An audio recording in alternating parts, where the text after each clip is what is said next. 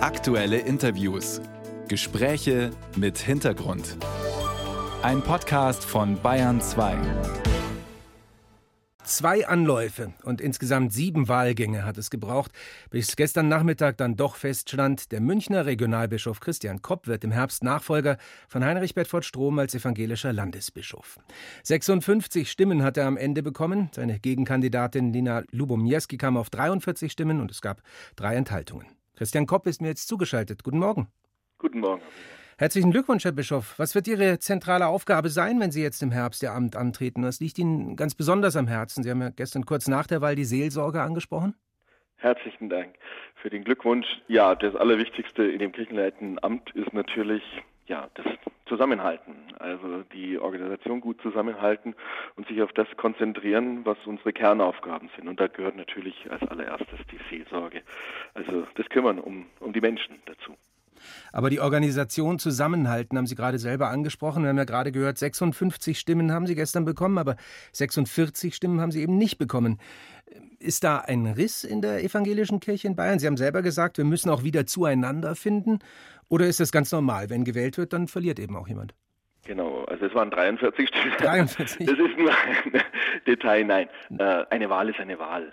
Und ich glaube, das zeichnet uns als evangelische Kirche auch aus, dass es eine Wahl ist. Und es waren tolle Kandidaten, auch die anderen beiden, die noch zur Wahl standen.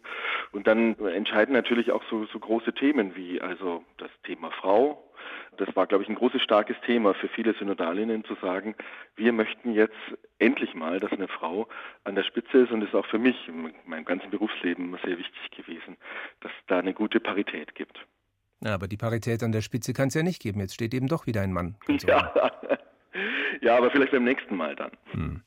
War das vielleicht auch eine Richtungswahl? Also wie würden Sie jemandem, der mit der evangelischen Kirche in Bayern nicht so vertraut ist, erklären, was da passiert ist, jenseits von der Frage, ob Mann oder Frau? Naja, ich glaube, äh, bei so einer Wahl, äh, das, diese Synodalinnen und Synodalen, die sind ja ganz stark Vertreter ihrer Gemeinden, der Orte, von denen sie kommen, aus ganz Bayern. Und die fragen sich natürlich ganz stark, wer kann jetzt in dieser Zeit, in der wir gerade sind, als Kirche, als Gesellschaft, am besten das zusammenhalten? Ich glaube, das hat viele, viele gefragt. Ich habe in meinem Berufsleben gezeigt, dass das für mich wichtig ist. Menschen miteinander verbinden, in Netzwerken denken, im, im Team.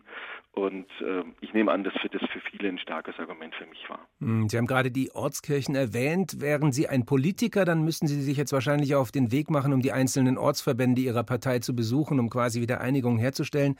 Macht man das dann auch als neu gewählter Landesbischof? Naja, Einigungen herstellen, glaube ich, braucht es gar nicht, denn also wir, wir haben ja ein gemeinsames Ziel. Ja, wir möchten das Evangelium von Jesus Christus leuchten lassen und das hat Auswirkungen für viele Menschen. Aber natürlich freue ich mich total drauf, ganz viele Menschen kennenzulernen in ganz Bayern und das ist ja meine Aufgabe jetzt auch in den nächsten Jahren, da ja ganz viel Kontakte herzustellen und viel, viel Neues zu erfahren. Hm. Der katholische Kardinal Marx hat sie gestern dann gleich als vertrauten ökumenischen Weggefährten beschrieben. Ist dieses äh, ökumenische Miteinander ein Weg für die Kirchen, wieder mehr Vertrauen zu finden? Unbedingt unbedingt. Also es geht nur ökumenisch und wir haben da jetzt bei uns jetzt hier in Oberbayern ganz, ganz viel auf den Weg gebracht. Da machen viele mit, Kardinal Marx, aber auch ganz, ganz viele von den Mitarbeitenden vor Ort und das ist bei uns genauso. Und das möchte ich auch wünsche ich mir sehr für ganz Bayern. Mhm.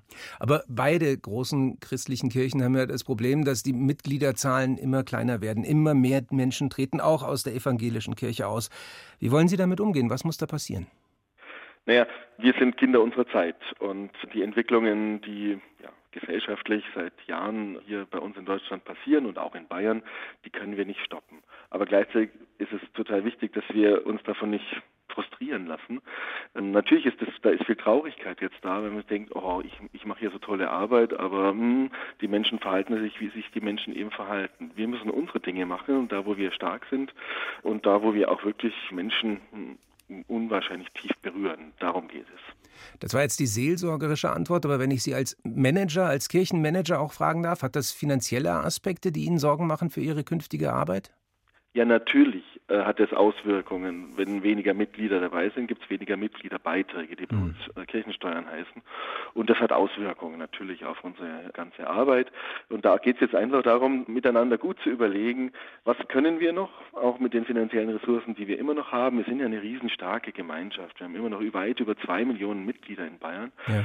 Und äh, was können wir nicht mehr? Und das miteinander gut zu beraten, darauf habe ich auch wirklich Lust, äh, denn das kann ich. Ich kann Menschen miteinander zusammenbringen und dann gemeinsam gute Ergebnisse finden. Sehr interessant, dass Sie gerade ansprechen, was können wir nicht mehr? Es gibt ja einen Prozess in der evangelischen Landeskirche, der heißt Profil und Konzentration. Da klingt er durch, also man muss das eigene Profil schärfen, sich auf bestimmte Dinge konzentrieren, aber dann fällt eben auch immer etwas weg. Können Sie schon abschätzen, was wegfallen muss?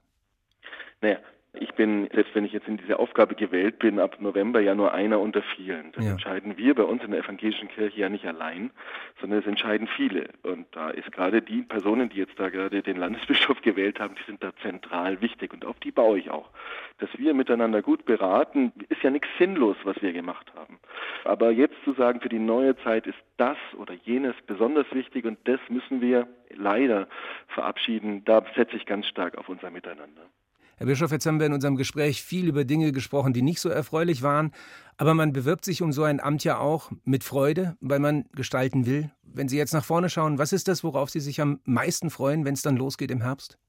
Ich freue mich darauf, noch viel mehr Menschen kennenzulernen, die bei uns in der evangelischen Kirche in Bayern Verantwortung übernehmen, die unglaublich vielen die dieses freiwillig tun, die da ehrenamtlich sich engagieren. Das ist jetzt auch das Schönste in meinem Amt jetzt hier in Oberbayern zu erleben, ganz, ganz viele Menschen brennen für unsere Aufgaben, für die diakonischen Aufgaben, für die seelsorgerlichen Aufgaben, aber auch für die Bildung in den Kitas, im Religionsunterricht. Darauf freue ich mich am allermeisten. Der Münchner Regionalbischof Christian Kopp ist gestern zum nächsten evangelischen Landesbischof gewählt worden. Uns hat er im Gespräch mit der Bayern 2 Radiowelt erklärt, was da auf ihn zukommt und warum er sich darauf freut. Herr Kopp, vielen Dank für das Gespräch.